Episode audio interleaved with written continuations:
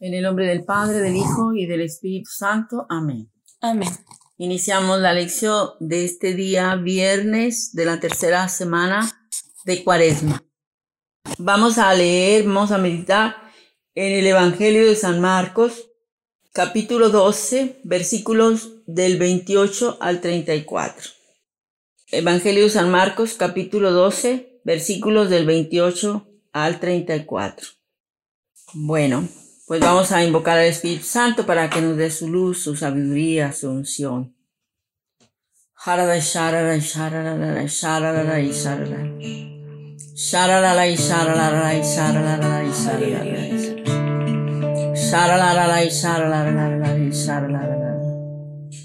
Espíritu Santo, ven, ven.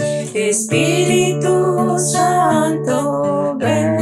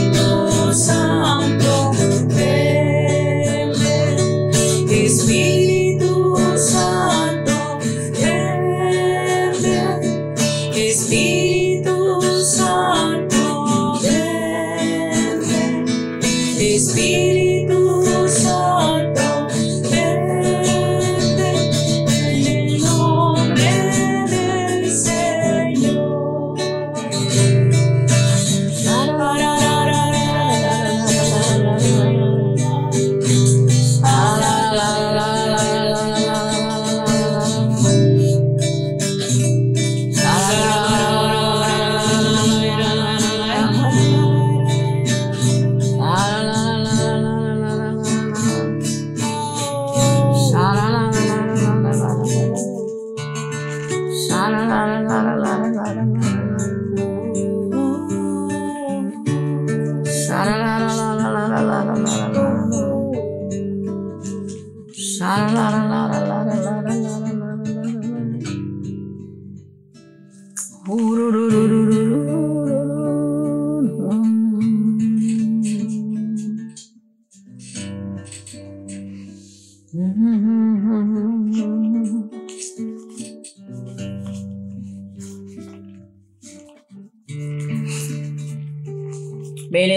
Santo, llena los corazones de tus fieles. Y enciende en ellos el fuego de tu amor. Envía, Señor, tu Espíritu y todo será creado. Y se renovará la faz de la tierra. María, primera discípula de Jesús. Ruega por nosotros. María, trono de la sabiduría. Ruega por nosotros. Amén. Amén. Continuamos con el segundo paso de la lección que es leer el texto. Vamos a iniciar la lectura. Eh, como ya dijimos, estamos en el libro de San Marcos capítulo 12, versos del 28 al 34. Dice así, acercóse uno de los escribas que les había oído y viendo que les había respondido muy bien, le preguntó, ¿cuál es el primero de todos los mandamientos? Jesús le contestó, el primero es, escucha Israel, el Señor nuestro Dios es el único Señor, y amarás al Señor tu Dios con todo tu corazón, con toda tu alma, con toda tu mente y con todas tus fuerzas. El segundo es, amarás a tu prójimo como a ti mismo. No existe otro mandamiento mayor que estos. Le dijo el escriba, muy bien, maestro, tienes razón al decir que Él es único y que no hay otro fuera de Él, y amarle con todo el corazón, con toda la inteligencia y con todas las fuerzas, y amar al prójimo como a sí mismo vale más que todos los holocaustos y sacrificios. Y Jesús, viendo que le había contestado con sensatez, le dijo, No estás lejos del reino de Dios.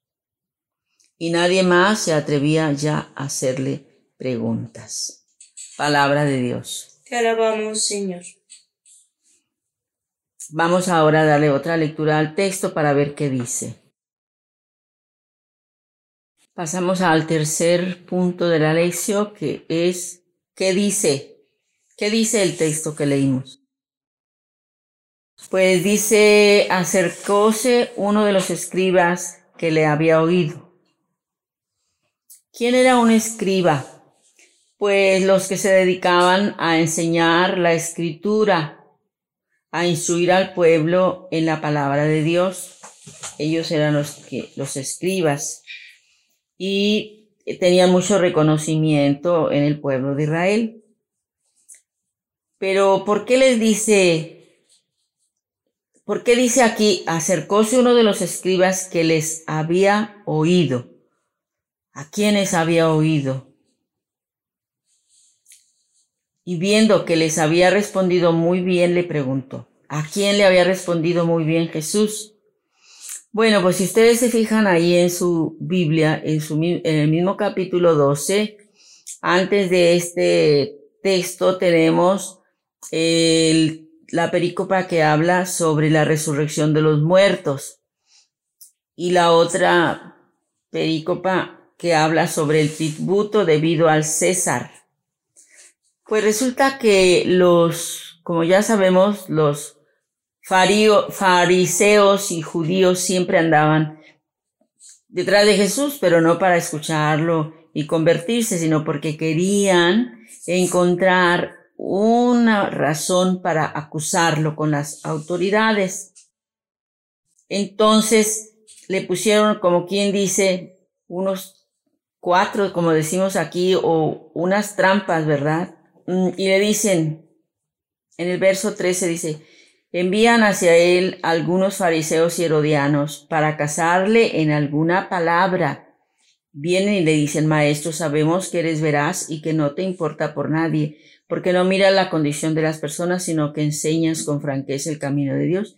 ¿Es lícito pagar el tributo al César o no? ¿Pagamos o dejamos de pagar? Mas él, dándose cuenta de su hipocresía, les dijo, ¿por qué me tentáis? Traedme un denario que lo vea. Se lo trajeron y les, y les dice, ¿de quién es esta imagen y la inscripción? Ellos le dijeron, del César. Jesús les dijo, pues, lo del César, devuélvanselo al César y lo de Dios a Dios. Dice, y se maravillaban de él. Esto fue algo que hicieron los fariseos y herodianos, partidarios de Herodes. Pero más adelante viene otro, otra trampa que le quería entender, pero ahora los saduceos. Los saduceos eran un, un grupo religioso, así como los fariseos, pero estos no creían en la resurrección de los muertos y los fariseos sí creían en la resurrección de los muertos.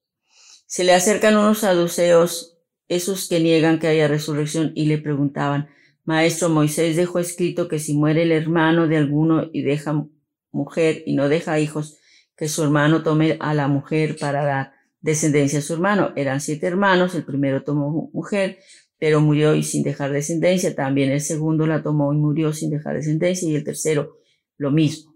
Ninguno de los siete dejó descendencia. Después de todos murió también la mujer. En la resurrección, cuando resuciten. Aquí va la pregunta capciosa, tendenciosa. ¿De cuál de ellos será mujer? Porque los siete la tuvieron por mujer. Jesús les contestó, no estáis en un error precisamente por esto, por no entender las escrituras ni el poder de Dios pues cuando resuciten entre los muertos ni ellos tomarán mujer ni ellas marido, sino que serán como ángeles en el cielo.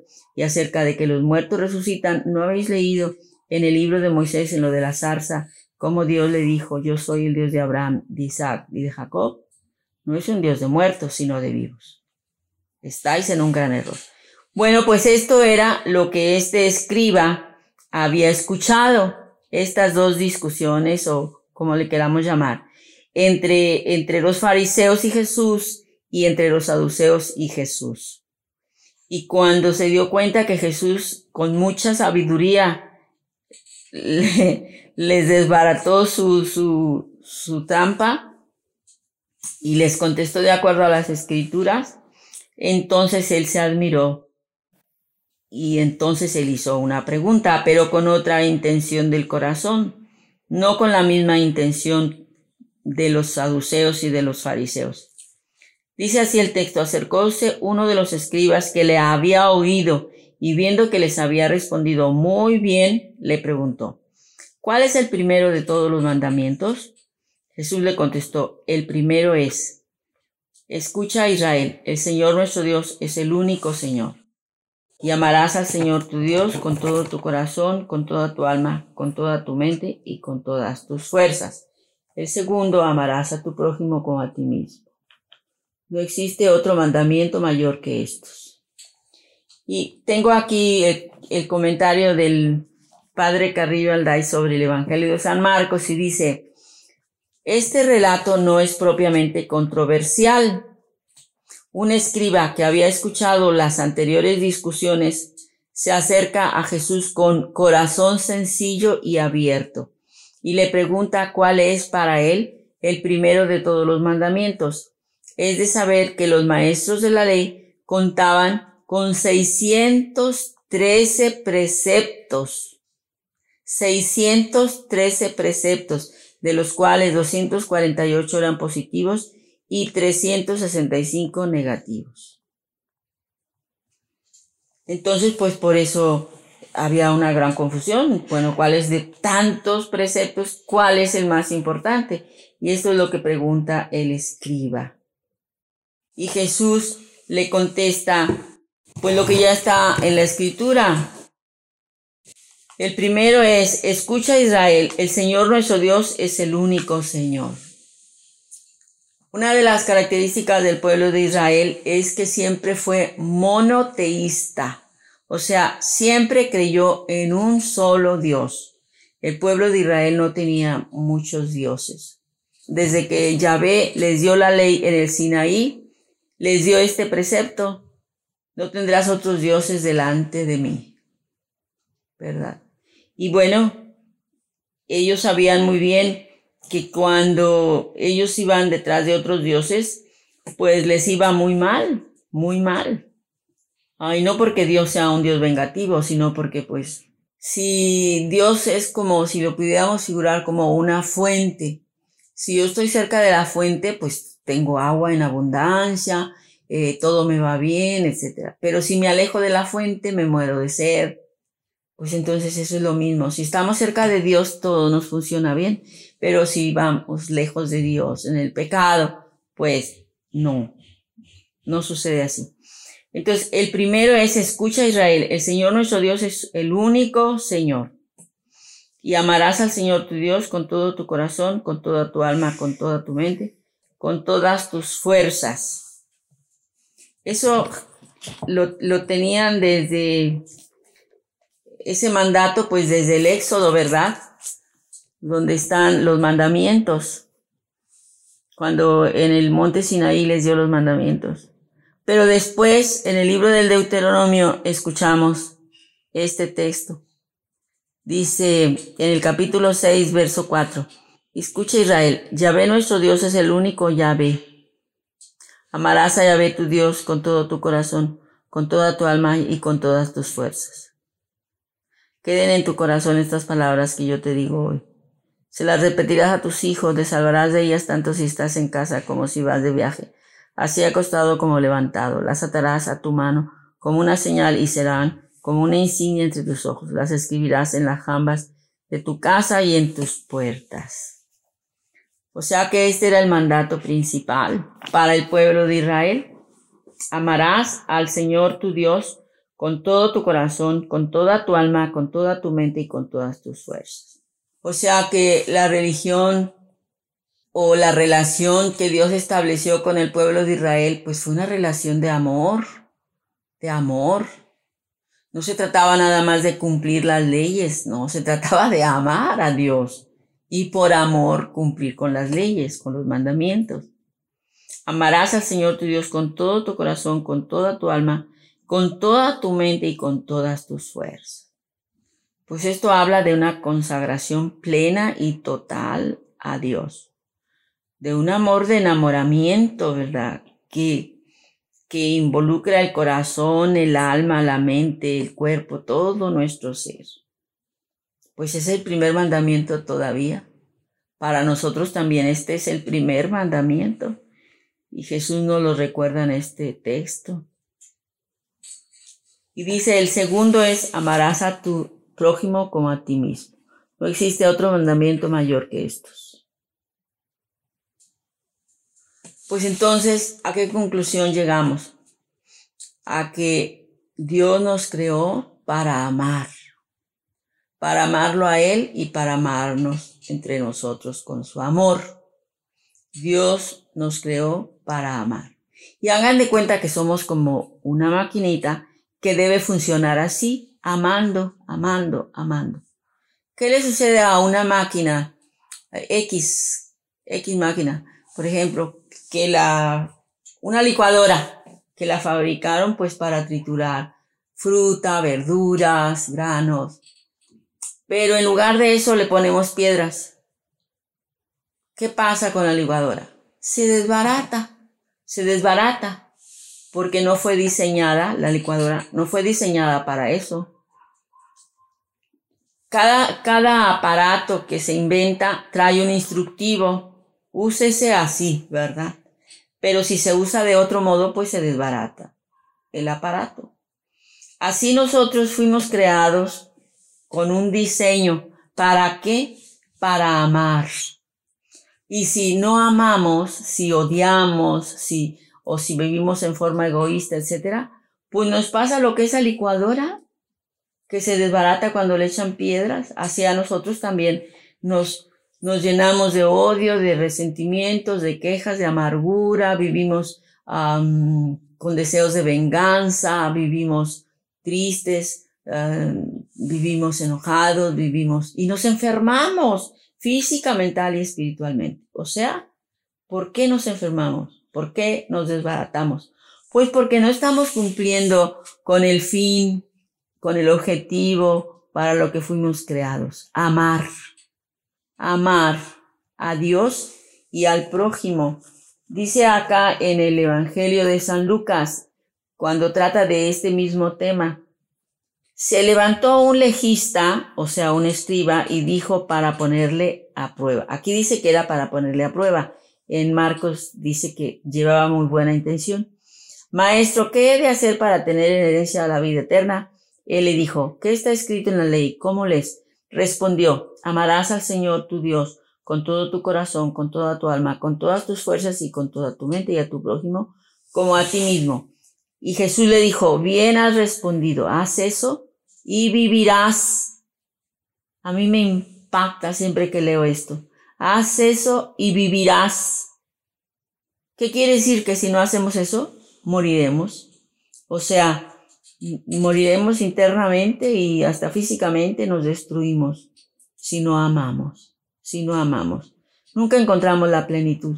Solamente cuando amamos nos sentimos plenos.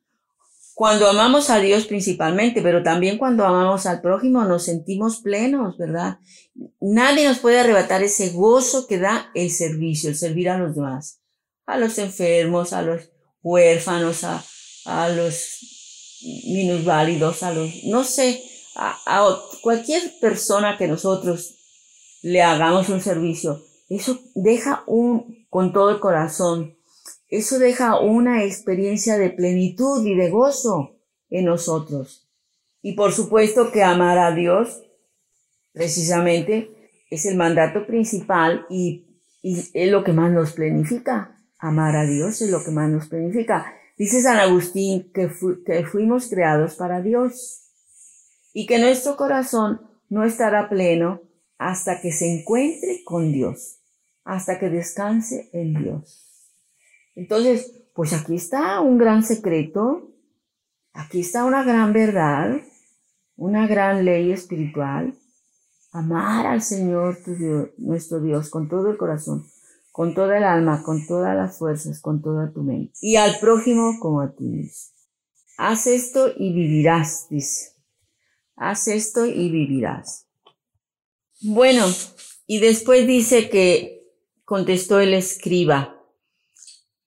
Muy bien, maestro, tienes razón, al decir que él es único y que no hay otro fuera de él. y amarle con todo el corazón, con toda la inteligencia y con todas las fuerzas y amar al prójimo como a sí mismo, vale más que todos los holocaustos y sacrificios. O sea, el, el, el escriba no hace más que repetir lo que, está, lo que ha dicho Jesús, pero agrega esto, que amar vale más que todos los holocaustos y sacrificios. En muchas partes de la escritura, Dios a través de los profetas les decía, ya estoy harto de tus becerros, ya estoy harto de la sangre de los machos cabríos, ya estoy harto de tus sacrificios y de tus oblaciones. ¿Por qué? Porque tu corazón no está, no está, tú, tú me alabas con los labios, pero tu corazón está lejos de mí. Entonces, es lo mismo, ¿verdad? Vale más amar que ofrecerle a Dios sacrificios y holocaustos. Y Jesús, viendo que le había contestado con sensatez, le dijo, no estás lejos del reino de Dios. Pues le está diciendo que él está muy cerca de encontrarse con la revelación completa que nos trae Jesús en el reino de los cielos. Y dice al final, y nadie más se atrevía a hacerle preguntas. O sea, todos que estaban escuchando al, al escriba, el diálogo entre el escriba y Jesús, los lo habían escuchado a Jesús discutiendo con los fariseos por lo, del, lo de la moneda, el tributo al César, y oyeron a los saduceos discutiendo con Jesús por lo de la resurrección de los muertos. Y luego oyeron a este, que con mucha sabiduría le preguntó a Jesús y contestó también a Jesús, y con muy buen corazón, con muy recta intención, y entonces, pues ya, ya nadie se atrevió a hacerle preguntas a Jesús. Ni, ni, ni, ni sanas, ni corazón, con corazón recto, ni, ni capciosas como las de los fariseos y, y saduceos que eran malintencionadas.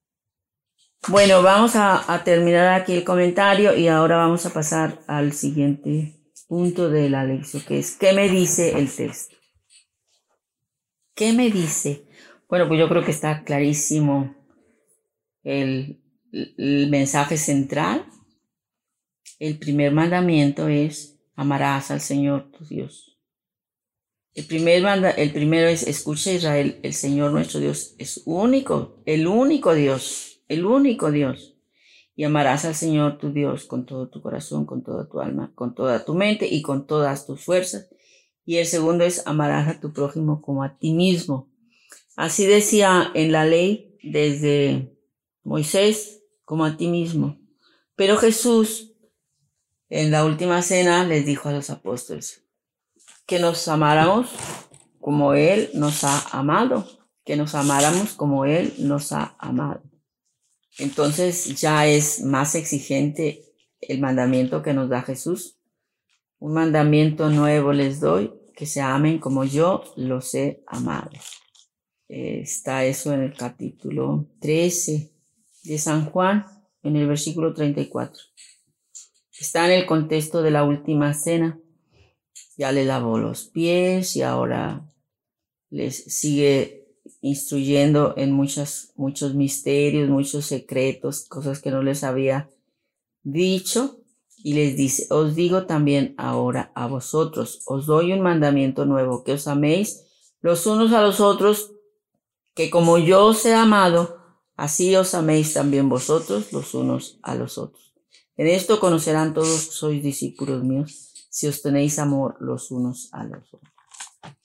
Pues entonces, para ser buenos cristianos, lo que tenemos que hacer no es nada más cumplir, cumplir y cumplir con con rezos y cumplir con, con leyes y cumplir con aceptar aceptar mm, doctrinas y aceptar. No, amar.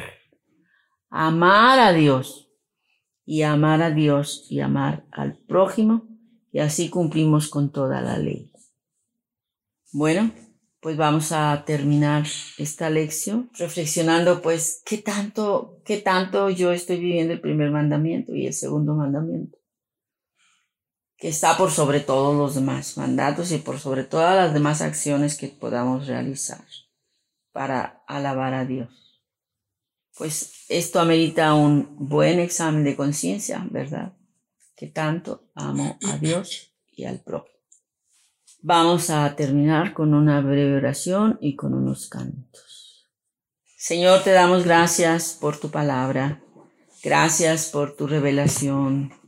Gracias porque en ti hemos obtenido la plenitud de la revelación. Gracias Señor porque nos hiciste para ti, nos creaste para ti. Gracias Señor porque nos, mandas que te amemos con todo el corazón, con toda el alma, con todas las fuerzas, con toda nuestra mente. Y que amemos igualmente a nuestro prójimo como a nosotros mismos. Shara la la la la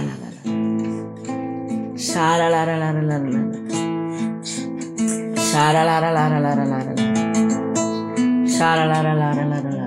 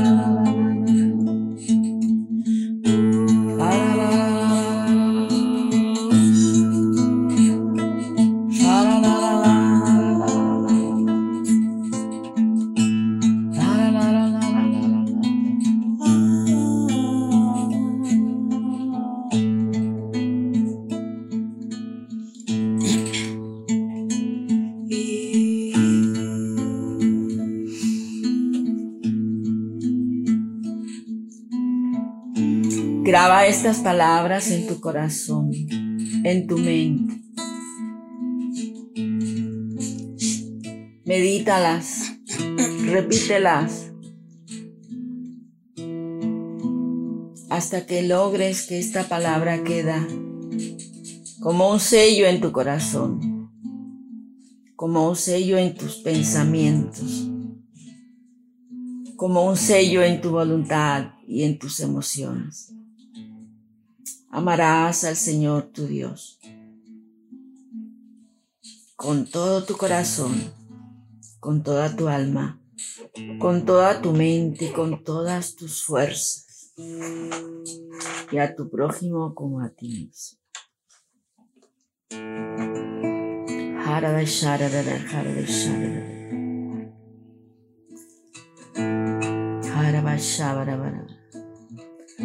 Piensa quién ocupa en tu corazón, en tu mente, en tu alma,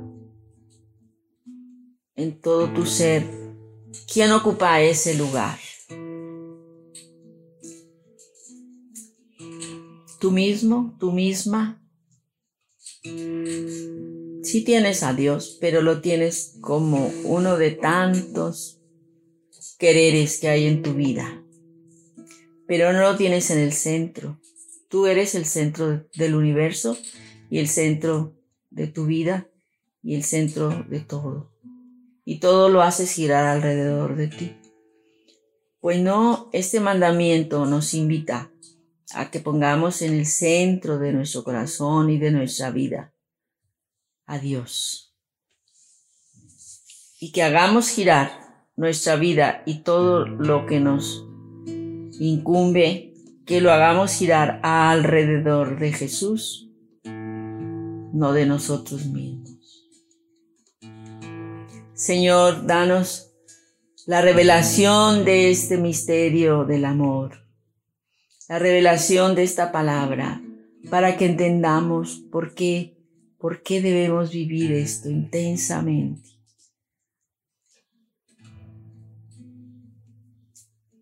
Porque así podemos encontrar la plenitud en ti y en el servicio al prójimo.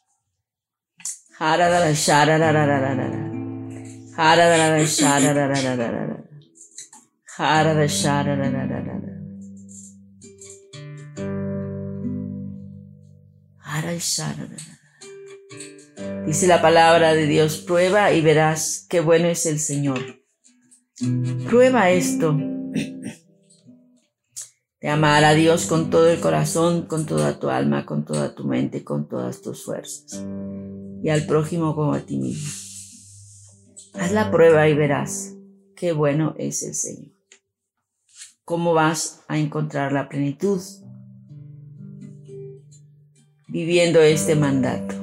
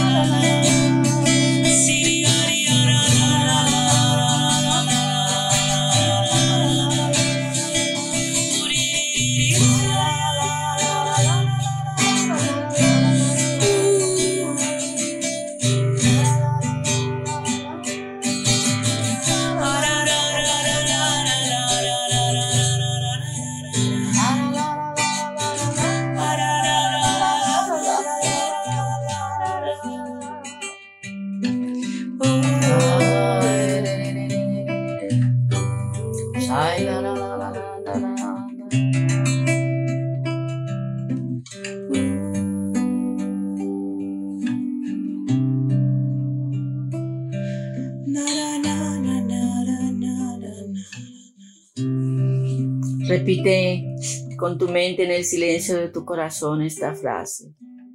Muchas veces repítela. Enamórame de ti, Señor. Enamórame de ti, Señor. Enamórame de ti.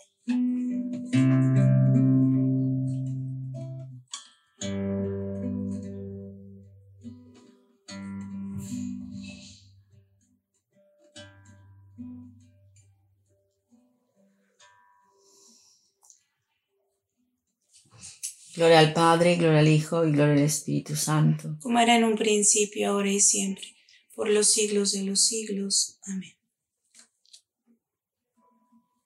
Hasta mañana. Que Dios los bendiga.